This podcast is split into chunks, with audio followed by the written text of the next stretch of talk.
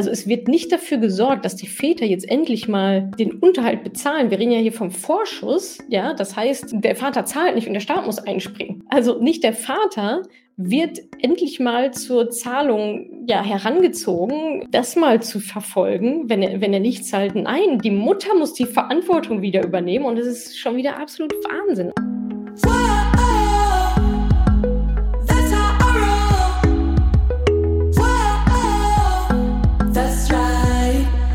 Salut, ihr Moneypennies und herzlich willkommen zum Update aus dem August. Auch heute erzähle ich euch wieder ein paar Neuigkeiten aus dem Bereich Finanzen, Feminismus, was sonst noch so passiert ist im vergangenen Monat.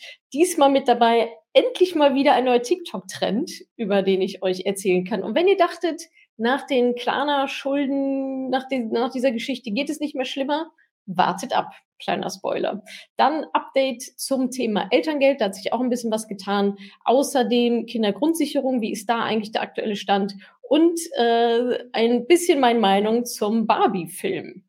Bevor wir loslegen mit dem ersten Thema, ich bin noch relativ high von unserem Mentoring Day, der am Samstag stattgefunden hat. Das ist ja für alle Mentoring-Teilnehmerinnen, machen wir einmal im Quartal ein Mentoring Day bei uns im Office, wo alle aktuellen Teilnehmerinnen äh, aus dem Mentoring teilnehmen dürfen und dann zu uns ins Office kommen. Ich bin da, das ganze Team ist da.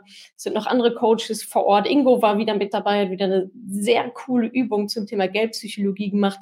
Ich durfte auch noch eine Übung leiten und ansonsten war es natürlich ganz viel Kennenlernen, Netzwerken, Office-Tour Netzwerken untereinander, Netzwerken, äh, ihr mit dem Team und umgedreht. Und das sind immer so richtig schöne, richtig schöne Stunden und Tage, auch für mich, weil wir einfach so sehr nah dran sind aneinander. Und äh, ja, die Teilnehmerinnen berichten eigentlich auch immer, dass gerade dieses, dieses Community, dieses Netzwerken einfach sehr, sehr bereichernd ist. Also vielen Dank für alle, die da da waren und diesen Samstag zu einem wieder so tollen Nachmittag gemacht haben. Jetzt geht's aber los mit dem ersten Thema. Und zwar hatte ich euch ja einen neuen TikTok-Trend versprochen. Hier kommt der nennt sich Girl Math, also Mädchenmathe. Das alleine lässt ja schon alle Alarmsignale bei mir losschrillen.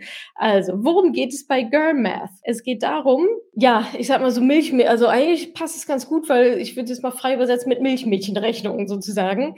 Denn es geht darum, komplett verdrehte Rechtfertigungen für Ausgaben publik zu machen in lustigen Videos und so weiter. Super entertaining, super bescheuert, aber das, das gibt es jetzt wirklich, was ich, was ich euch jetzt hier erzähle.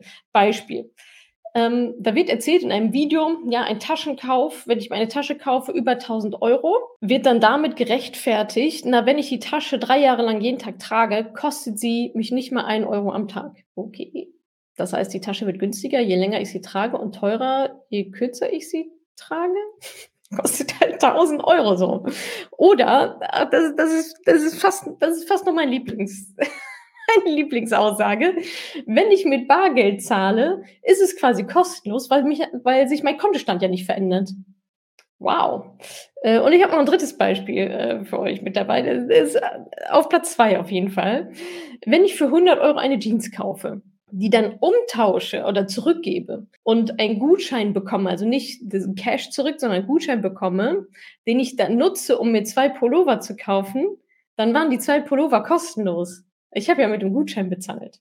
Ich weiß nicht, ob ich da lachen oder weinen soll. Ich konnte auch noch nicht herausfinden, wer auf die jetzt, also wer jetzt diesen Trend, also wer hat jetzt was davon, dass dieser Trend losgetreten wurde. Und dass junge Mädchen, also an die richtet es sich ja speziell, äh, mit solchen vollkommen hirnlosen Narrativen in Sachen Geld in Berührung kommen. Also es ist der absolute Wahnsinn. Also ich muss euch das jetzt natürlich nicht erklären, warum das vollkommener Quatsch ist. Total gefährlich. Ja? Also auf der einen Seite haben wir diese TikTok-Schulden, diesen Klarna-Schulden, wer macht am meisten Schulden? Dann gab es noch dieses Stay-at-home-Girlfriends, ja, auch auf TikTok, ja, wo, wo Mädels oder junge Frauen ihren den Sinn ihres Lebens äh, daraus ziehen, sich für den Partner zu opfern und quasi halt zu Hause zu bleiben und äh, Bananenbrot zu backen. Und dann jetzt das, was ja nochmal finanziell ein direkter Touchpoint ist mit dem Thema Finanzen ähm, und wirklich sehr, sehr gefährliche Narrative fördert. Sowas wie, wenn ich es mit Bargeld bezahle, ist es kostenlos, weil sich mein Kontostand nicht ändert. Absolut Wahnsinn. Wie gesagt, ich habe noch nicht rausgefunden, wer da jetzt was davon hat. Klar, die Videos wirken wieder total lustig und äh, entertaining und so weiter, aber da muss man natürlich auch aufklären, dass das halt vollkommener Quatsch ist,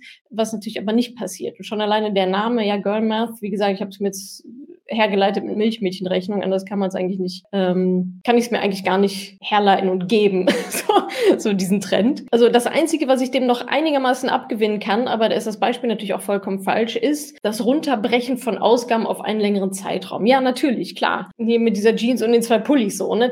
oder mit der Tasche für 1000 Euro. Natürlich kann ich mir da schon irgendwie gegenrechnen, aber da muss es natürlich auch ein Vergleich machen, ein Vergleich sein, der Sinn ergibt. Sowas wie, ich kaufe mir einen Staubsaugerroboter für 500 Euro und spare mir dadurch dann die Putzkraft oder spare halt meine Zeit, in der ich halt nicht putzen muss. So, das ist natürlich ein korrektes Aufwiegen, aber nicht, die Tasche wird günstiger, je länger ich sie trage. Ja, voll, vollkommener Quatsch natürlich. Oder auch, ähm, Investitionen ins Humankapital. Ja, okay, dann kostet das Coaching irgendwie 1000 Euro oder, oder wie viel auch immer. Auch da zahle ich ja upfront erstmal relativ viel, aber es ist halt ein Investment in mich, was sich dann über die Zeit natürlich amortisiert und äh, hoffentlich durch die Decke geht. Ja, das ist ja der, der Sinn der Sache dann. Da macht das schon Sinn in so einem Kontext, aber natürlich eben nicht diese polemischen Beispiele, die hier halt genannt werden.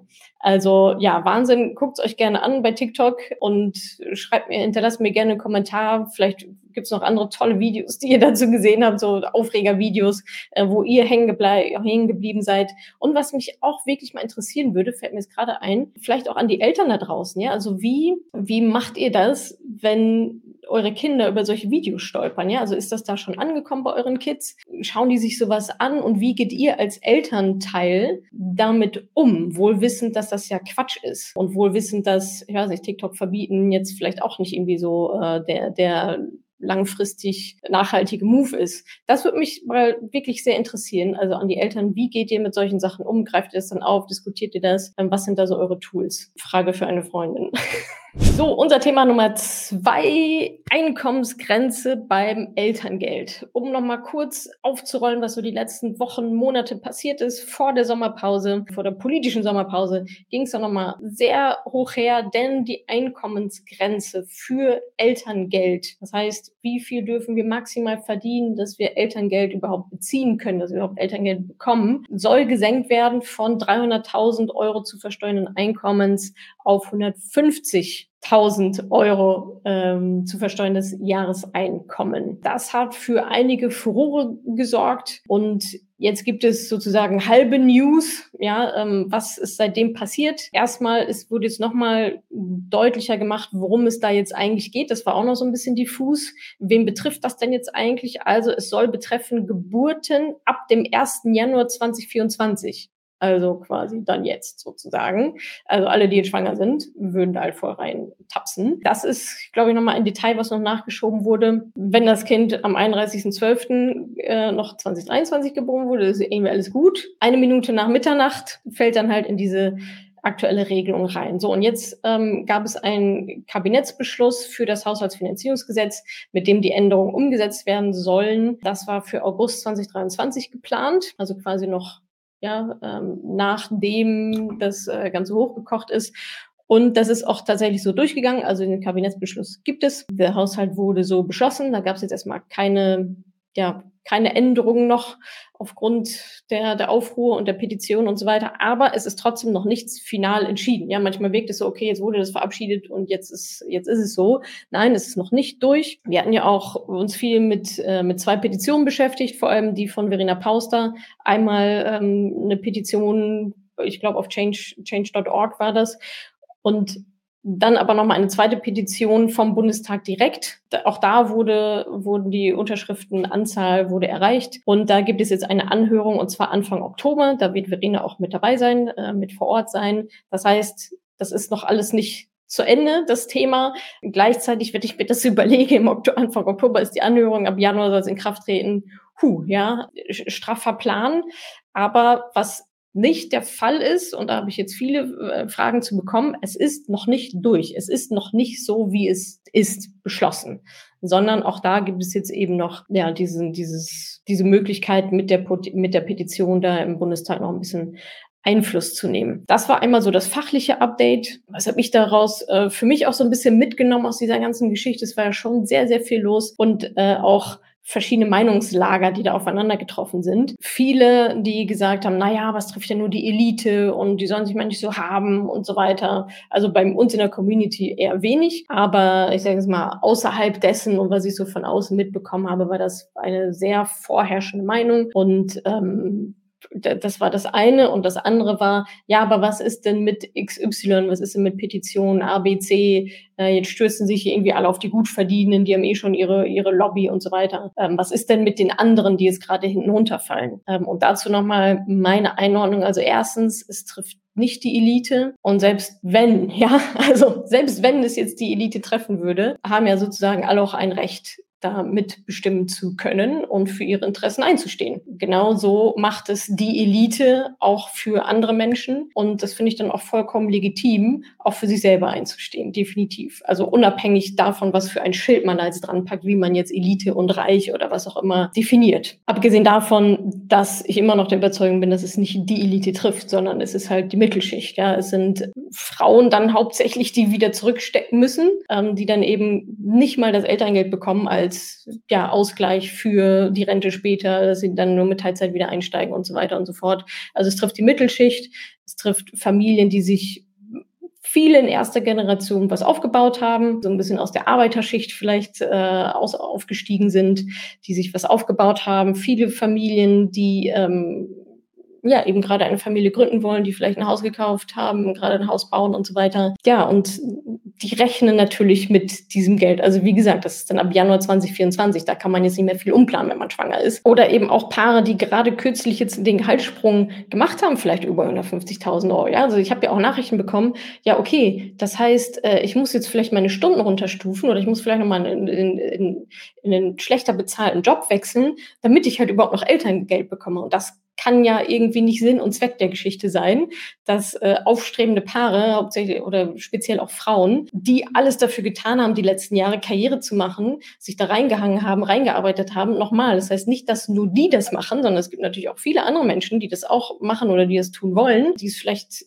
bei denen es vielleicht nicht so klappt, aber trotzdem sind ja jetzt diejenigen betroffen und dass die dann jetzt sagen, oh, okay, jetzt puh, mache ich lieber doch nur Teilzeit erstmal, um nicht über diese Einkommensgrenze zu kommen, ist ja vollkommener Wahnsinn. Also vollkommener Quatsch, ein finanzielles, absolutes von, von beiden Seiten, wie man es dreht und wendet, ein absolutes Fiasko. Und am Ende leiden halt wieder die Frauen und ganz am Ende natürlich auch wieder die, ja, die Kinder im Endeffekt. Und zum zweiten Punkt nochmal, ja, Natascha, alles ganz schön, dass ihr diese Petition hier ähm, supportet und so weiter, aber was ist denn mit Petition ABC? Was ist denn mit Petition XY?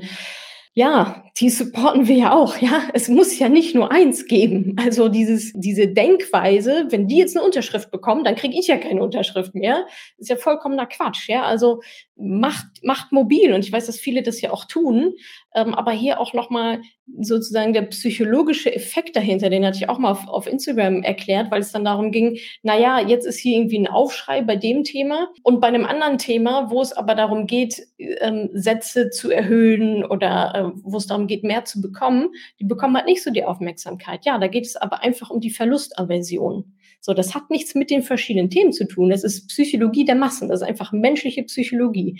Wenn ich etwas habe, Elterngeld, und das soll mir weggenommen werden, dann ist der Aufschrei immer größer, weil es immer mehr einen immer höheren Schmerz verursacht, weil ich ja damit gerechnet habe. Also ja, ich gehe ja davon aus, dass ich etwas habe. Wenn es mir also weggenommen wird, ist der Schmerz viel, viel größer, die Empörung viel, viel, die Angst, die Unsicherheit viel, viel größer, als wenn ich eh schon mit etwas lebe, mit etwas Geringem. Und dann könnte ich da mehr bekommen das ist nicht der gleiche Hebel. Ja, etwas wegzunehmen wiegt immer schwerer, als etwas dazu zu bekommen.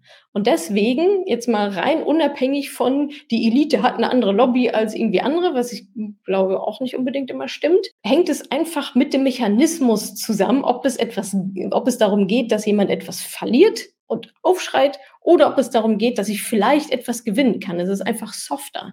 Das heißt nicht, dass das andere Thema nicht so wichtig ist wie das andere, aber so funktioniert Psychologie halt einfach nicht. Es ist in dem Moment psychologisch nicht gleichwertig. Und wenn ihr eine Petition habt, von der ihr sagt, die ist aber auch wichtig und so weiter, am Ende des Tages ist, ist auch das Marketing, ja. Diese Petition zu vermarkten ist natürlich auch nochmal ähm, eine Sache für sich. Und natürlich kann man sagen, eine Verena Pauster, die weiß das, ja, die kennt da, die weiß, wie es machen muss auf Instagram und so weiter. Fair enough, ist doch super, ja.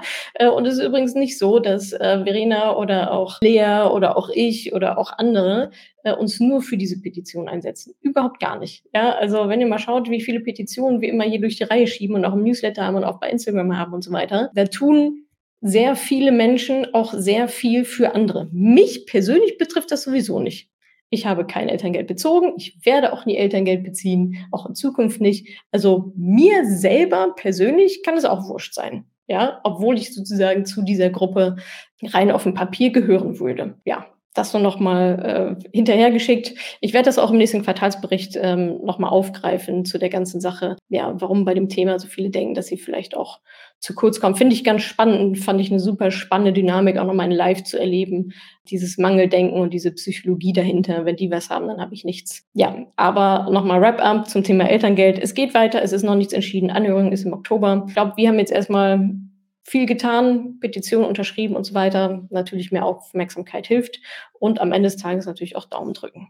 Unser nächstes Thema ist die Kindergrundsicherung. Auch darüber wurde viel diskutiert in den letzten Wochen. Ich möchte euch einmal einen Stand geben. Wie ist der aktuelle Stand der Dinge und was bedeutet das eigentlich für ja, hauptsächlich Alleinerziehende. Also ähm, seit Anfang September gibt es einen Beschluss dazu, der jetzt noch durchs Kabinett muss, aber es gilt so gut wie, also es gilt als quasi besiegelt. Ich will jetzt gar nicht auf die Details eingehen, aber die Quintessenz ist, es gibt viel, viel weniger Geld für ähm, die Kindergrundsicherung als eigentlich mal ja, besprochen, versprochen, weiß ich jetzt nicht genau, nämlich nur 2,4 Milliarden Euro anstatt wie eigentlich vor, vorhergesehen 12 Milliarden. Also von 12 Milliarden für die Kindergrundsicherung ist man irgendwie jetzt bei 2,4 Milliarden gelandet.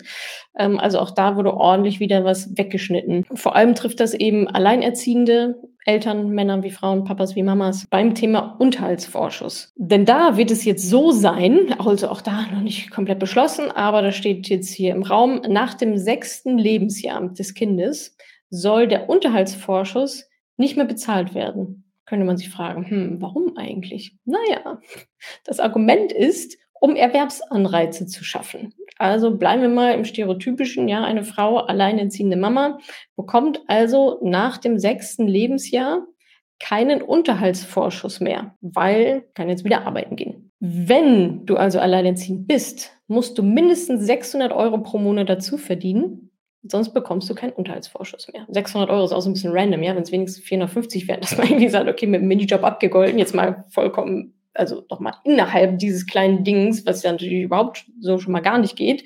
Aber dann auch noch auf 600 Euro ist auch irgendwie so ein bisschen random. Ja, also das steht da im Raum. Wie gesagt, es ist noch nicht komplett beschlossen, aber ähm, sieht danach aus? Wie finde ich das? Es ist natürlich massiv unnötiger Druck. Natürlich wieder auf die alleinerziehenden Mütter. Logisch, auf die kann man ja eigentlich immer irgendwas noch abwälzen und irgendwas abschieben. Die haben ja noch nicht genug zu tun.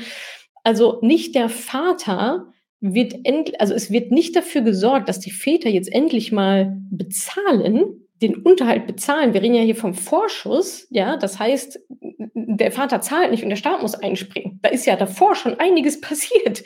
So, also nicht der Vater wird endlich mal zur Zahlung ja herangezogen, das mal zu verfolgen, wenn er, wenn er nicht zahlt. Nein, die Mutter muss die Verantwortung wieder übernehmen und das ist schon wieder absolut Wahnsinn. Also die Frau trägt also die Verantwortung beziehungsweise sogar die Schuld ja, der zahlt nicht. Ja, der Kind ist über sechs Jahre. Ja, du kannst ja irgendwie noch arbeiten gehen. Ach, der zahlt nicht. Ja, okay, dann kriegst du jetzt irgendwie von uns auch nichts. Also komplett weiß ich, weiß ich gar nicht so richtig, was ich dazu sage, wie, wie man das einordnen soll. Also diese, diese Kette auch von Kausalitäten, von was da vorher schon passiert ist. Und dann ist die Lösung, ja, da muss die Frau, wenn der Mann nicht zahlt, muss die Frau halt arbeiten gehen, obwohl er dazu verpflichtet wäre zu zahlen. Also absolut ja, also es braucht dann jetzt anscheinend einen Erwerbsanreiz für die alleinerziehende Mutter, wenn der Vater nicht bezahlt, weil ja auch alle faul auf der Haut rumliegen und sonst nichts zu tun haben. Ja, also das ist natürlich die Gruppe, an die man ran muss. Die, da muss man Anreiz schaffen, dass sie wieder arbeiten geht. Ich meine, klar, auf der einen Seite sage ich auch immer, ist natürlich sinnvoll,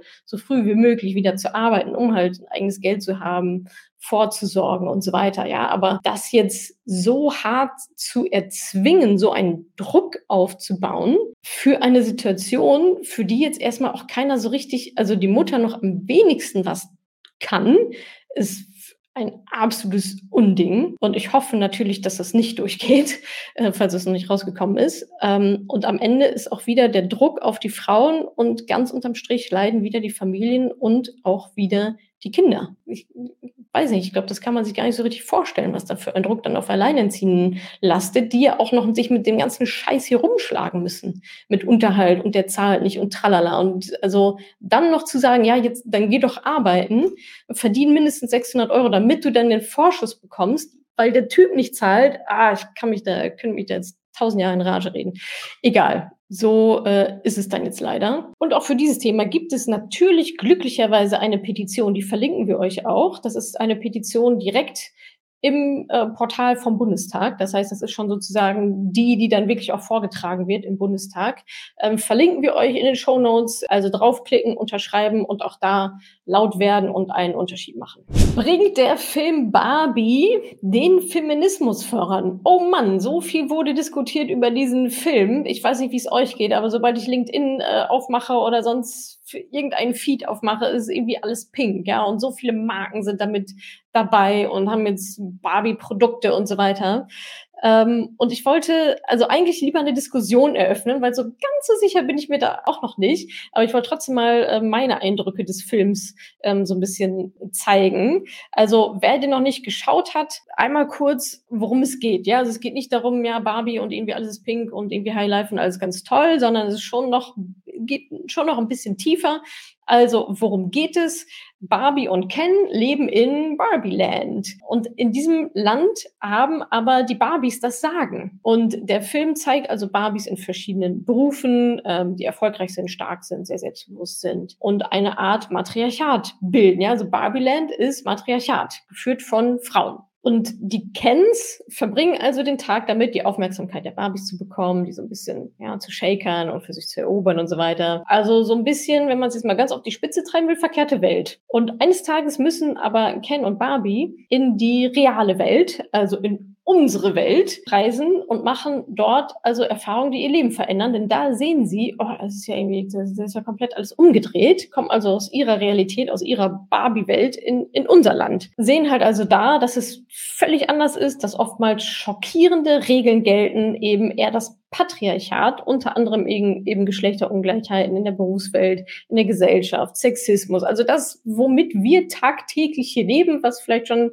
leider ein bisschen normal sozusagen ist. Und Ken entdeckt da das Patriarchat für sich. Also eigentlich ein ganz cooler ja, Szenenwechsel, Perspektivenwechsel, der in diesem Film stattfindet. Also der Film spricht aus meiner Sicht super wichtige Themen an, wie eben Patriarchat, Female Empowerment, weibliche Solidarität, also Stichwort Sisterhood, da auch ganz groß geschrieben. Es geht auch um Kapitalismus, Imposter-Syndrom, Body-Shaming, sexualisierte Belästigung, Pay Gap, Care Gap und so weiter. Also es werden schon echt viele ja, Themen angesprochen, die uns heutzutage eben auch beschäftigen, definitiv. Und es wird halt ähm, ja dieser Kontrast thematisieren ne, zwischen Barbieland, dem Matriarchat und halt der realen Welt, äh, dem Patriarchat und regt da schon sehr zum Nachdenken an egal in welche Richtung man sich dann entscheidet. Aber es gibt auf jeden Fall einen Denkanstoß. Ich finde es auch sehr massentauglich, ja, ähm, erreicht gut die Massen auf einem, ich sag mal, verständlichen Niveau, ohne jetzt mit irgendwie super krassen, komplizierten Sachen um sich zu schmeißen und bringt, denke ich, so das Thema Patriarchat in die breite Masse. Vielleicht auch an Menschen, die sich vielleicht nicht so tagtäglich wie wir in unserer Bubble eben genau mit solchen Themen beschäftigen, mit Ungleichheiten, mit Patriarchat und so weiter. Ja, natürlich gab es auch einige, gibt es auch einige Kritik. Natürlich werden Stereotypen bedient ähm, und so weiter. Auch am Ende, ja, Achtung Spoiler, ist das Matriarchat denn eigentlich so die richtige Lösung? Interessanter Film, schaut ihn euch super gerne an, wenn noch nicht geschehen. Und jetzt würde mich aber mal wirklich auch vor allem hier in unserer Community sozusagen die Stimmung interessieren, wie ihr diesen Film wahrnehmt, wahrgenommen habt. Ist er eine Bereicherung? Ist es überwiegend die Nachteile, überwiegend die Vorteile des Films? Wie habt ihr euch ja dabei gefühlt? Mit welchen Gedanken seid ihr so rausgegangen? Also würdet ihr sagen, ja, es ist ein Dienst an den Feminismus? Dieser Film oder würdet ihr sagen, genau das Gegenteil passiert? Also das interessiert mich brennend, was ihr äh, Barbie und Feminismus, wie ihr meint, ob das zusammenpasst. Ähm, oder vielleicht sagt ihr euch, guck mir so einen Scheiß gar nicht jetzt an, ja, über wo Barbie draufsteht und pink ist, äh, das bin ich sowieso schon mal nicht, keine Lust, mich mit zu beschäftigen. Dann schreibt mir auch das super gerne in die Kommentare. Interessiert mich wirklich sehr. Und wie immer habe ich auch noch eine Kundenstimme für euch mitgebracht und zwar von der Ellie. Sie schreibt auf Trustpilot, das Must-Have für Frauen jeden Alters, finanziell kompetent mitreden zu können und eigene Entscheidungen zu treffen, lernt man bei Natascha und Team in geschützter und lockerer Atmosphäre. Besonders die Art zu erklären, die leicht nachvollziehbar ist, hat mir sehr gut gefallen. Zugegeben, die acht Wochen haben es in sich. Dranbleiben ist manchmal nicht einfach, aber die Motivation und Unterstützung sind immer präsent. Hätte ich es vor zehn Jahren gemacht, wäre mir vieles erspart geblieben.